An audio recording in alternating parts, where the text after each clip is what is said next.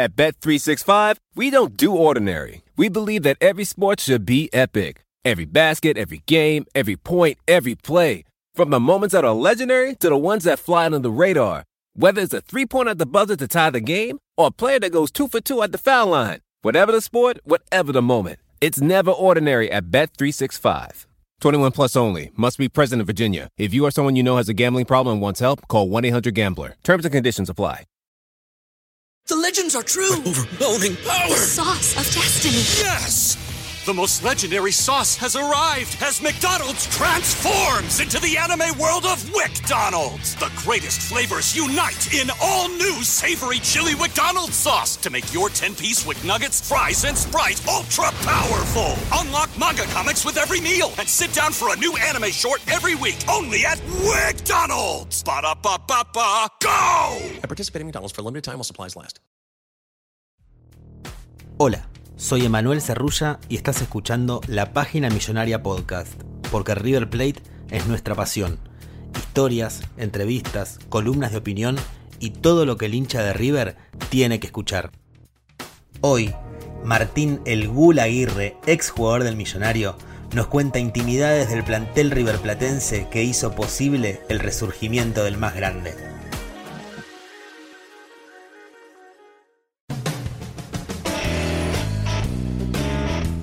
Martín, muchas gracias por estar acá. Eh, Es un honor hablar con vos en un nuevo episodio de podcast de la página millonaria. ¿Cómo estás? ¿Qué tal? Buen día, ¿cómo están? Muy bien, muy bien. Bien. Lo primero que te voy a preguntar es, sé que estás en Bahía Blanca, ¿cómo estás pasando eh, estos días puntualmente con el tema coronavirus y esta cuarentena que estamos viviendo? Y después en, en tu vida, ¿dó- ¿dónde encontramos a Martín Aguirre ahora en agosto del 2020? Bueno, la verdad que este semestre sí ha sido muy duro, viste, por el tema del COVID. Estuve trabajando para el gobierno acá de Bahía Blanca en su momento, por una invitación que me habían hecho, así que mm, estuve hasta junio. Y bueno, ahora con emprendimientos propios, viste, desde otros lugares y, y también estudiando, así que nos encuentra en ese lugar en este momento. Estuve ahí, yo había leído cuando estabas ahí trabajando para el gobierno de Bahía Blanca, dije, ¿se viene un Martín Aguirre político o no? Mira, la invitación fue más por el, por el tema de la, de la parte social, ¿no es cierto? Acá tenemos Mm. eh, varios barrios periféricos que están con muchas necesidades, con una pobreza estructural de años y, y bueno, yo ni bien llegué a Bahía me empecé a meter en ese tema, siempre me gustó y, y al tener más tiempo lo, lo pude hacer con mucha más intensidad. Eh, y bueno, eh, uno fue recorriendo los barrios y haciendo actividades y, tratando de, conocer a las instituciones que estaban abocadas en cada barrio a, a la mejora viste de la de los derechos de, de todos los ciudadanos de cada barrio así que esa parte me, me interesó mucho y, y bueno fue vino la invitación del gobierno desde ese lugar así que pero bueno obviamente que uno viene de otro palo de, Claro. de pensamiento de, de ideologías y y a veces cuando uno se planta con, con sus formas o hay cosas que no negocia, en política uno ve que eso o te corren para el costado o no servís, ¿no es cierto? Entonces Mm. yo tengo una forma de manejarme la vida que, que no voy a negociar ni por plata, ni por poder, ni, ni por otra cuestión, eh, valores que para mí son eh, inamovibles. Así que eh, estuve un tiempito dando una mano de la manera que pude y, bueno, después me pidieron la renuncia, así que ahora estamos con otros emprendimientos más personales y, obviamente siguiendo, siguiendo conectado con todas las instituciones con las que, que pude hacer eh, relación y vincular de manera muy linda, eh, conocer gente que trabaja mucho en el, en el silencio, en el Mm. anonimato, que uno no, no sabía de su existencia y, y realmente eso es lo que es lo que me lleva también a seguir perfeccionándome en esto que, que elegí hacer en este momento. Eso te iba a preguntar, ¿el, el estudio viene de la mano con algo de esto, con tus emprendimientos personales o con qué? No, no, emprendimientos personales son es, cu- es cuestión de, de generar ingresos, nada más. eh. El tema de lo que a mí me gusta es el trabajo social, así que estamos Ah, estudiando sobre eso. la- claro, haciendo la carrera de trabajo social para, para hacer, sí, sí. Eh, por eso te digo, la- el conocer este tipo de personas es como que te, te empuja también a, a- profesionalizar lo que uno hace, ¿no? Eh, Mm. Darle un contexto más, eh, con más conocimiento y tener más herramientas como para afrontar otras, otras situaciones. Así que muy entusiasmado, muy enfocado en eso. Después del retiro es algo que como que encontré encausado en algo que me gustaba como el fútbol y Mm. así que bueno, eh, haciendo desde ese lugar. ¿no sé? Bien, y hablando de, de- de River, recuerdo, bueno, llegaste a River en, en- en 2011. ¿Qué fue lo primero que te sorprendió cuando llegaste a River? Porque obviamente conocías lo que era River, pues sos argentino, entonces todo el mundo sabe lo que es River, pero ¿qué te sorprendió cuando llegaste allá por 2011?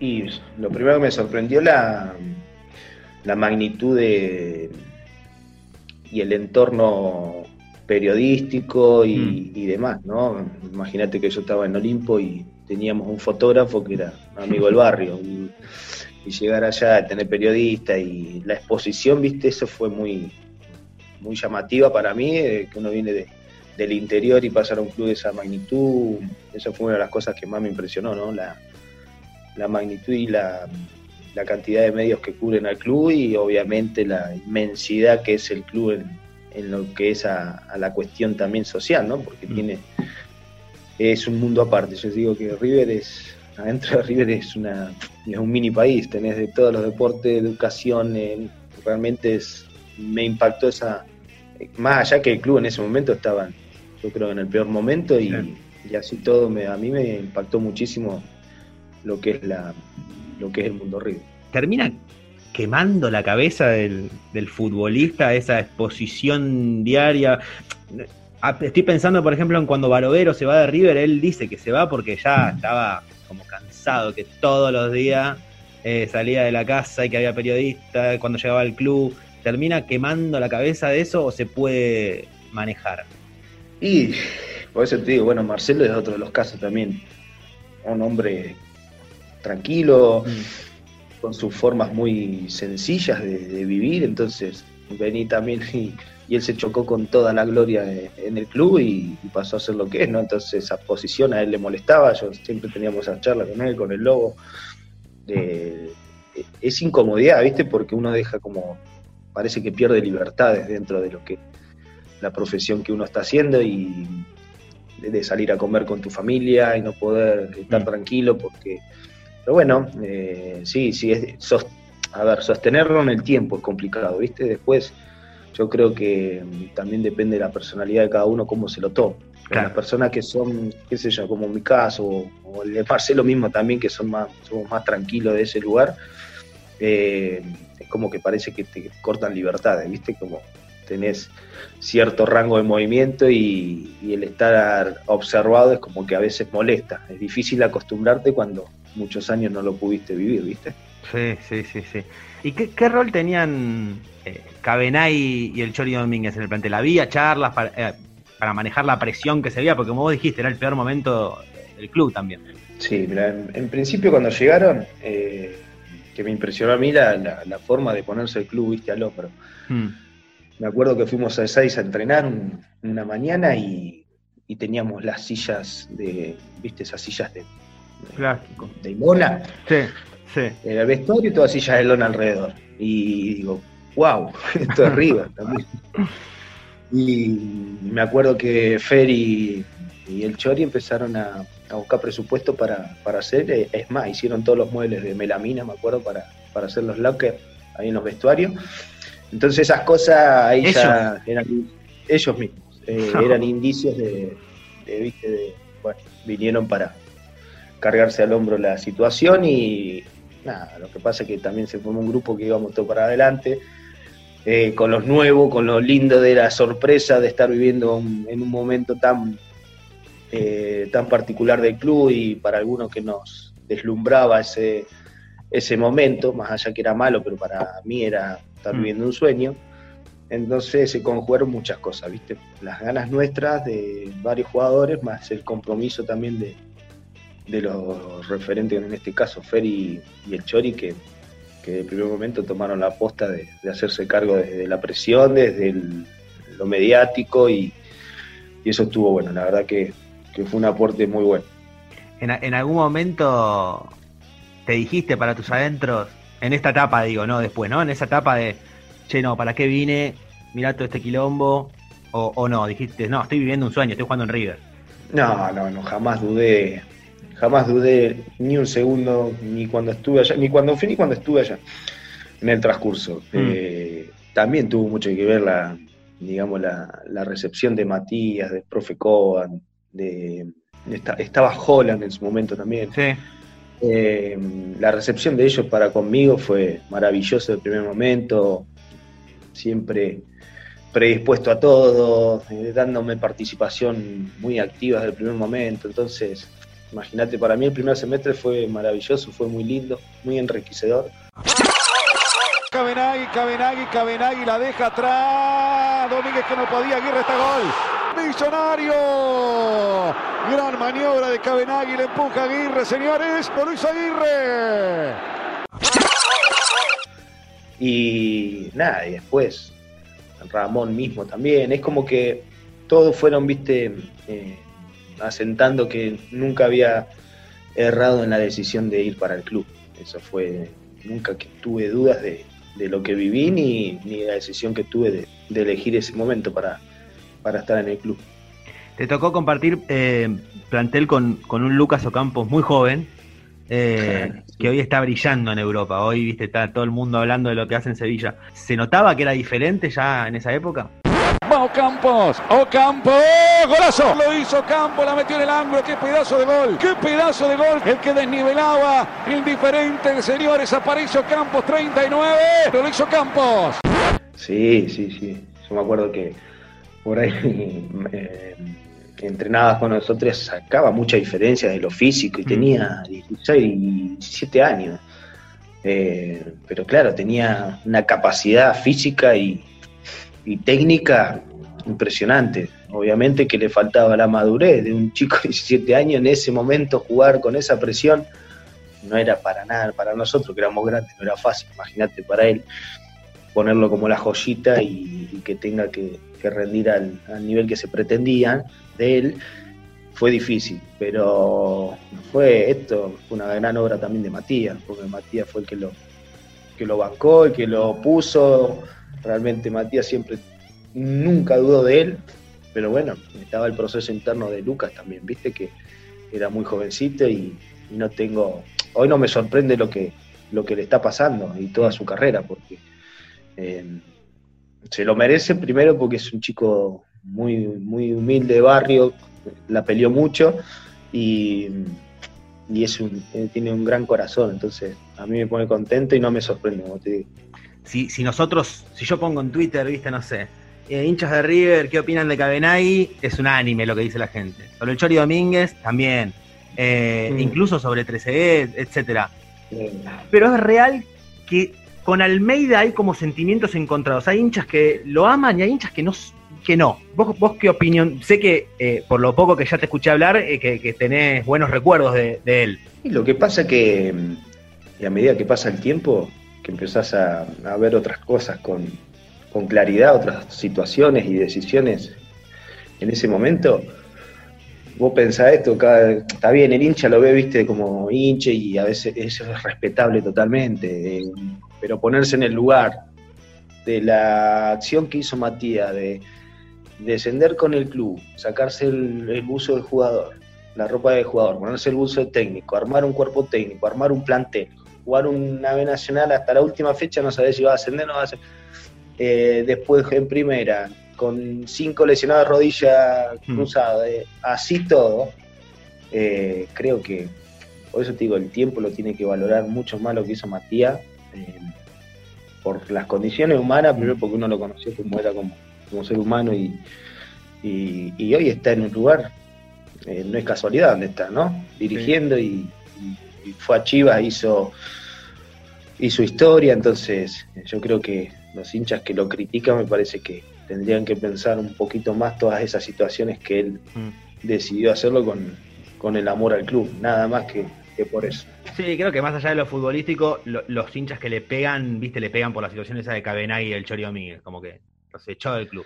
Vos en esa ni te metés, no, no sabés, no preferís no opinar o, o que oye.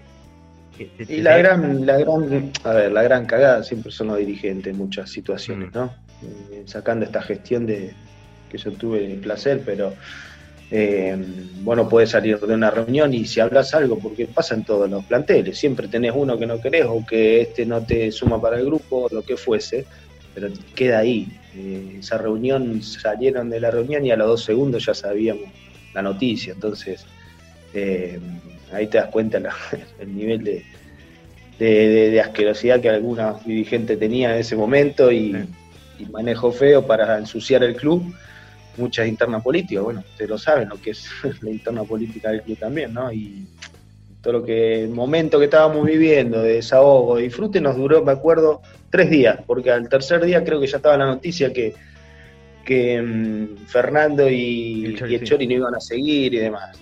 Esto lo sorprendió, ¿no? A los dos. ¿Ustedes sabían algo que iba a pasar esto? ¿O está.? Porque, a ver, ¿cómo se enteraron que los habían limpiado? Fer. Por periodismo. ¿Por, la, por, la, ¿Por los medios? Sí entonces, viste, era muy. Eh, vos tenés un plantel de muchos jugadores, diferencias tuvimos, hasta yo tuve diferencias con Matías en su momento, pero son habla, se hablan ahí adentro, se iban perezas ahí y queda ahí. Entonces, sí, tanto el Chori como Fernando, como Matías, el objetivo era el mismo, no era ir a ganar plata en River, mm. era sacar a River del lugar donde estaba y llevarlo al lugar donde está hoy. Ese era el objetivo común, lo tenían claro siempre. Pero bueno, después hay otras situaciones, otras personas, otros condimentos que no que hacen como que queda como que Matías los echó y yo no creo para nada que haya sido así. Bien. Y en el segundo semestre llegaron Ponzi y Trezeguet. ¿Cómo, ¿Cómo se manejó el grupo con, con tantos líderes? Viste que a veces dicen, no, son todos caciques, puede ser complicado. Y fue difícil, ¿viste? Porque muchos caciques, de verdad. Igualmente siempre con la con la primicia de dónde estaban jugando, ¿no? de cuál era el objetivo final. Esos últimos seis meses que fueron los de mayor presión, yo la sentí de esa manera. Y, hasta mismo David en su momento dijo que nunca había sentido tanta presión. Sí, un campeón del eh, mundo.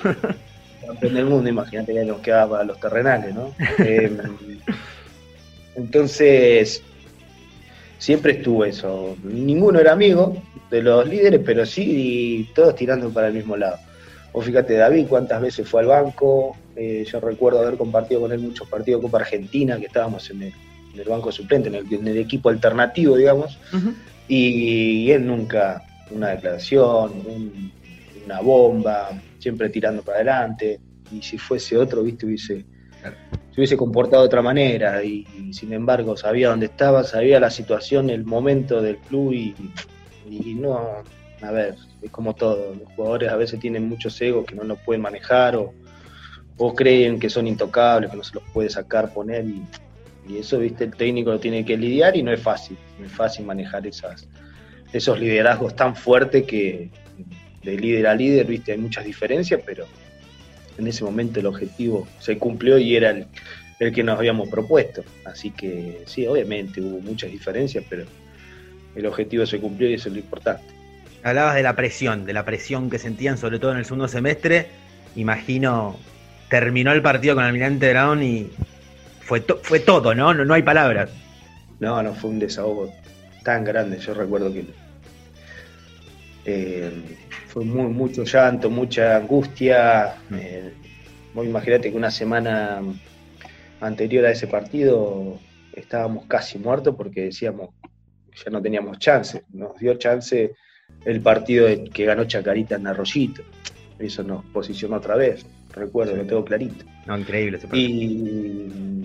Y, bueno, de terminar el partido de esa manera eh, fue un desahogo tan grande. Yo me acuerdo que nunca había llorado tanto en mi vida como, como ese momento, pero por la tensión, por todo el año, por todo lo que habíamos vivido. Esa semana encerrada allá en, el, en la isla en Tigre antes de ese partido. Fue, fue mucho, ¿viste? Fue, mm. Era mucha carga emocional que, que la pudimos liberar esa, esa tarde-noche.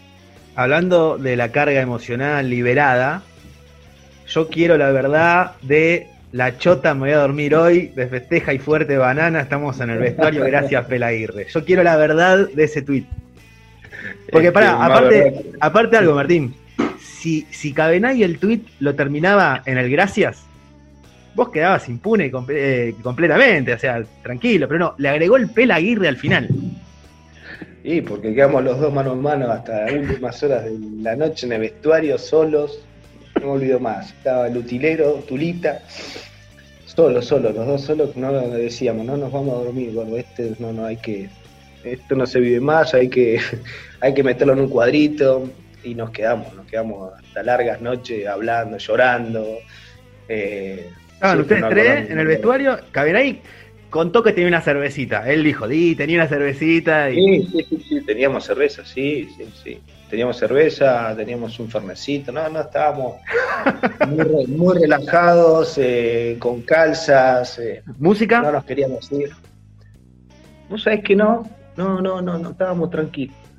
Bien. No, no, era, fue un momento de, viste, como de, que no se termine este disfrute porque sabías que pasaba esto y tenías que volver a entrenar y después la exigencia iba a ser ganar el campeonato. Entonces lo teníamos clarísimo. Eh, ese momento lo, lo, quisimos inmacular para que no se termine nunca. Ahora, viste que es que dicen que cuando alguien toma, viste, no hay que tener el celular a mano o algo, porque pasan estas cosas. No, no, no, modo avión, viste, porque si no podés hacer cualquier cagada. Y sí, y sí. Después te metiste en el tema fútbol, bueno, fuiste ayudante del Lobo Ledesma eh, en Tigre, pero dijiste que no, no te gustó mucho la experiencia. ¿Cerraste ahora el, capítulo fútbol o decís, sí, no sé, lo puedo llegar a abrir pronto? No, no, no, no es que no me gustó la experiencia, ¿eh? fue una experiencia maravillosa porque fue muy reveladora para mí que de lo que no quería hacer, fue clarísima, de lo que no me gustaba. Eh, obviamente cuando estás en un cuerpo técnico, las, lo que vos ves en los manejos, con los dirigentes y lo que rodea al fútbol, lo ves a diario y más de cerca, ¿no? Que uno pensaba, sabía de cómo lo que pasaba cuando era jugador, pero por oídos o más o menos ahí. Cuando sos técnico estás, ves muchas cosas cara a cara, ¿no? Y la verdad que siempre agradecido con el Lobo por esa invitación, mm. eh, por la relación que tenemos y pero bueno, fue sí, sí, fue un, hay un cierre de vista, una bajada de presión, si no, esto no me gusta, te tiene que apasionar mucho, eh, mucho, mucho, tenés que estar, yo veo que los que son entrenadores o ayudantes miran fútbol hasta de catar con un equipo y yo nunca fui de mirar un partido que no me interese verlo por los jugadores, por los equipos, por la instancia. Entonces, lo más respetuoso y leal me pareció, obviamente, también decírselo al Lobo, que estar por estar, por trabajo, no, no era la manera en que le iba a poder rendir de lo que le esperaba, ¿viste? Así que mm, ahí sí fue una, decisión de bajar la persiana con el fútbol en la parte profesional. Después estuve acá laburando con chicos, por, con el tema de los formativos y de ese lugar sí, pero bueno. Claro, desde lo social, estás ahí, ¿eh? ya te veo enamorado de toda la parte social. Y porque a mí eh, lo que pasa es que el fútbol tiene mucho que ver con eso, con el orden, con la estructura, con el respeto, con el, con el cumplimiento de un horario, con los objetivos, con el compromiso. Tiene muchas facetas que por ahí en los, en los barrios uno ve que los chicos andan todo el día en la calle, no tienen horario ni para, no, tienen obligaciones, todo comen a cualquier hora. Entonces el fútbol a mí me ayudó mucho a acomodarme también en mi vida, que yo era muy vengo de barrio también y en esas condiciones, ¿no? De andar todo el día en la calle, de no tener horario. Eh, me parece que el fútbol también ayuda a encaminar o a encauzar ciertos comportamientos y a cambiar hábitos que, por ahí, viste, en, el entorno familiar o en el barrio no lo tenés. Entonces, entre el fútbol y la escuela me parece que son está bueno atacarlos desde ese lugar para que sea integrador más que nada. En, en el 2015, ya después de varias lesiones que habías tenido, pudiste volver a jugar contra Liniers de Bahía en Copa Argentina. ¿Qué sentiste al regresar después de un año y medio de estar parado? Y la verdad que fue muy loco porque mm, terminar, yo ya tenía claro que no iba a seguir en River. Eh, terminar mi, mi participación en el club con un equipo, enfrentando un equipo de Bahía Blanca era muy. y rival que ha sido toda la vida mío acá en Bahía Blanca, muy loco, ¿no? Y y la, la sensación, recuerdo que eh, Marcelo me avisa dos días antes que iba, que iba a viajar con el plantel, que iba a concentrar, que iba a ir al banco y que quería que entre unos minutos con Pablo, Pablito Aymar. Así que recuerdo que bajé, fuimos a Formosa en el avión, íbamos con, el, con Ricky, con Falioneri, el kinesiólogo. Bajé el avión, le digo, Ricky, tapame que no puedo caminar. No. Tenía la rodilla inflamada de una manera, así que me fueron tapando como para que no, se, no me vean que iba rengueando. No podía caminar, literal, literal. Tuve que llegar al hotel, me pusieron corticoides, me sacaron líquido. Yo vi un video, vi un video de tu rodilla y creo que fue lo peor que pude haber hecho en mi vida, ver ese video. Bueno, eh, sí, era, viste, toda la semana era esa misma situación, viste, y, y- pero por jugar esos 15, 20 minutos, sí, sacaron líquidos, me acuerdo, la noche anterior me pusieron corticoide y al otro día pude, pude estar esos 20 minutos como pude, pero eh, lo viví intenso porque sabía que era lo, último, viste, entonces me, estuve muy, muy atento a cuando me cambiaba la ropa, eh, ponerme los botines, eh, la arenga, viste, el, mate con el con los muchachos. Fue muy, muy, muy significativo ese partido para mí. La verdad que lo, lo pude disfrutar mucho. Con eh, Aguirre, me imagino la ansiedad, nervios, fue como un redebut, no sé, contame vos, ¿qué se te viene a la cabeza? Muchas cosas. Mi familia, mis hijas, los kinesiólogos, los médicos, eh, mi familia, amigos en Bahía, este plantel. Me emociono porque realmente fue duro. Fue duro y bueno, volver acá es, es muy lindo. Me quedé pensando y estaba tratando de hacer memoria, porque vos acá Sí. me remarcaste varias veces que vos ya sabías que no ibas a seguir en River, eh, que viviste ese partido casi como un retiro, me dijiste, vi bien todo. Sí, sí. Pero no me acuerdo si a nivel me- eh, mediático se sabía como que vos tenías casi la decisión tomada, por decirlo de alguna manera. No, no, no, yo no lo había hablado con nadie. Yo con el único que lo había hablado era con, con Matías, con Marcelo. Yo Ah, me mira.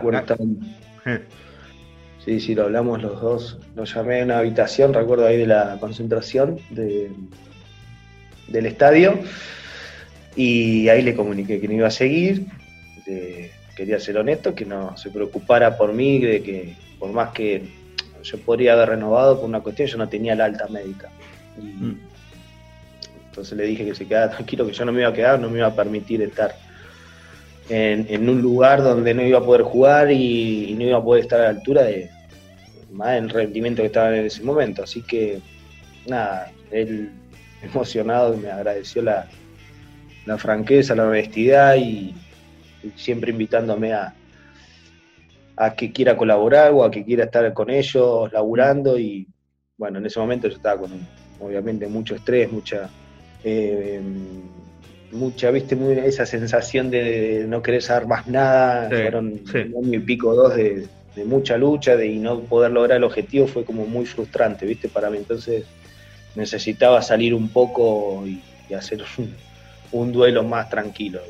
Así que se lo agradecí desde el primer momento a él. Y nada, lo bueno es eso, ¿no? Del, el cariño que queda con el tiempo por, por esa relación con, con Marcelo, con su cuerpo técnico, con el profe. Eso es lo, lo lindo que me dejó, ¿no? También. Claro. Vos a él se lo comunicaste una vez que estabas convocado, no es que él te convocó posterior a esta charla. No, no, no. No, no, eso fue antes. Claro. Te puso, te puso fue- 15 minutos para que puedas despedirte, se podría decir. Sí, sí, fue una, fue una manera Mm. de, de premio, digamos, por cómo venía yo entre- tratando de recuperar. Sí. Sí. Y vos, vos ahí mencionabas, pues ese día también entró Aymar y Sí. también se terminó retirando a los pocos días. Exactamente. Sí, y Sí, sí, estábamos los dos con Pablo, no, no, nos mirábamos y nos reíamos porque yo me bajaba una pierna y él se bajaba con la otra y parecíamos que salíamos del geriátrico, no podíamos caminar. tremendo. Eh, sí, todos los días, era, fue mucho, mucho, mucha apuesta de, ¿viste? de ganas, de esfuerzo para poder estar bien y nada, eso, eh, qué sé yo, eso lo, se nota, viste, que se lo, se lo valora en su momento porque, como te digo, eh, es como que generábamos nosotros mucha fuerza para los demás, ¿no? Porque no bajábamos los brazos, entonces el que estaba sano no podía decir no puedo hacer esto. Claro. Era como que éramos un, Sí. eh, un espejo, viste, a, a seguir cuando las cosas están mal. Se me viene a la cabeza Rodrigo Mora, que en los últimos tiempos también le, le vivió una situación similar. Lo mismo, lo mismo con Rodri. Sí, mismo con Rodri. Para mí fue, fue fantástico también que haya podido volver, estar en los lugares donde estuvo. una- fue, fue un premio tan lindo para él, porque también, de la misma manera, la luchó tanto, y más con el problema que tuvo, ¿no? Mm. Eh, que me puso feliz, me puso feliz porque es re buen pibe. te iba a preguntar, en, ¿seguís en diálogo? ¿Hablas con alguien de que hayas compartido plantel en River actualmente? Y estoy, eh, hablo con, con Leo, con Loco Poncio, Hmm. hablo con los kinesiólogos, eh, con Buján, no tengo un contacto. Con el profe hace rato no pero mm, siempre estamos ahí, más allá de la distancia, cada mensaje nos mandamos. Bueno, después con el- la camada más vieja, con Johnny Maidana, con Negro Mercado, Hmm. con Eder Balanta, con Barovero.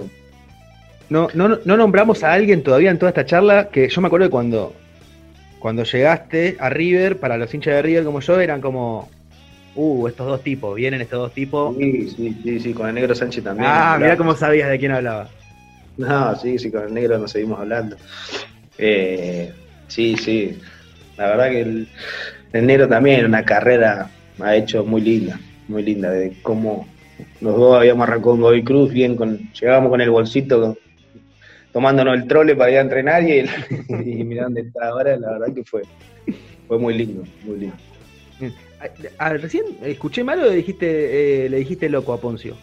El loco Poncio, sí, nosotros le decíamos loco Poncio, sí.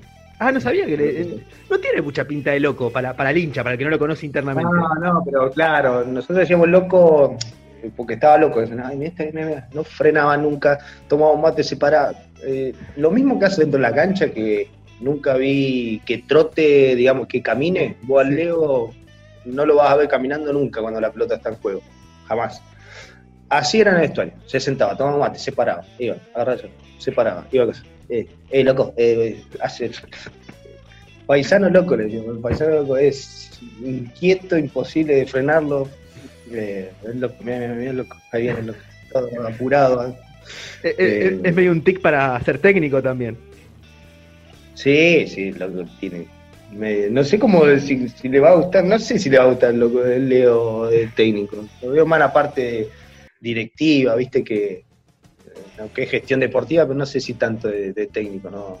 El, el choque día a día. Mm, No lo veo loco eso. Bien.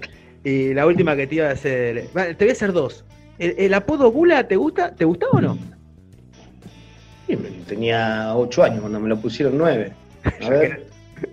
Nueve, diez. Sí, diez años, once, no, no recuerdo bien.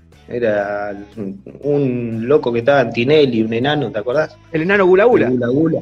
El enano Gula Gula. Como yo jugaba en una categoría mayor, y en esa época, sí, tenía 11, ponele 11, 12 años. eh, claro, yo un año menor que ellos, pegaron un estirón y me sacaban dos cabezas. Así que quedé como el enano Gula Gula. No sabía que venía de ahí. No sabía que venía de ahí. Eh, Sí.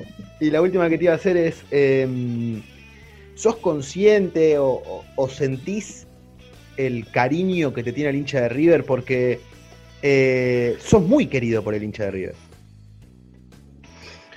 Mira, la verdad que hubo, hubo a veces que me hubo veces que me, me sorprendía, ¿viste? El, el cariño. Eh, porque más allá de que uno estuvo en un momento difícil y demás, eh, a ver, después se han ganado tantas cosas, pero el paso que tuve, que no fueron muchos partidos tampoco, y, sentir ese reconocimiento y ese cariño, para mí, viste, por eso te digo, me sorprende, lo valoro, pero eh, también me, llena de, de orgullo, ¿no? Porque en poco tiempo haber, eh, haber generado ese ida y vuelta con la gente, para mí fue, es, sigue siendo hoy, es muy, muy, muy lindo. Buenísimo. Gula, muchísimas, muchísimas gracias. No, por favor. Bueno, un saludo para todos.